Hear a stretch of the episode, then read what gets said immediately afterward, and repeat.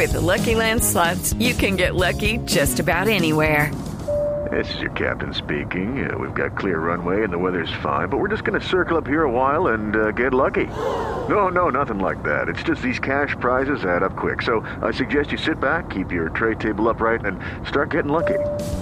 Play for free at LuckyLandSlots.com. Are you feeling lucky? No purchase necessary. Void where prohibited by law. 18 plus terms and conditions apply. See website for details.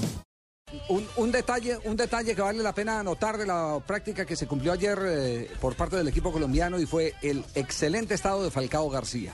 A Falcao García lo han catalogado los uruguayos por donde uno prende una emisora y empiezan a hablar del partido y las amenazas que tiene Uruguay frente a la selección Colombia. La mayoría de los jugadores uruguayos tienen reverencia para Falcao García.